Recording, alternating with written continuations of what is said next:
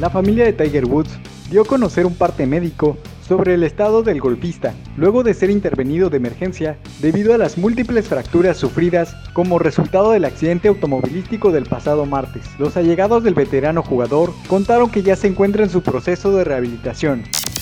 Pasamos a otra información. El boxeador Saúl Canelo Álvarez elogió a su próximo rival, Abni Yildirim, y prevé mucha explosividad por parte del turco. Va a venir a quererme arrancar la cabeza, a quererme ganarme, sin duda, dijo el Canelo, quien aseguró está listo para eso y para ganar. Por último, el mariscal de campo Alex Smith reveló que cuando regresó al Washington Football Team, tras su lesión, era visto como un riesgo. En entrevista con GQ, el quarterback reveló que el equipo no lo quería dentro del roster luego de sufrir una severa lesión. Al final, Smith jugó 6 partidos y ganó 5.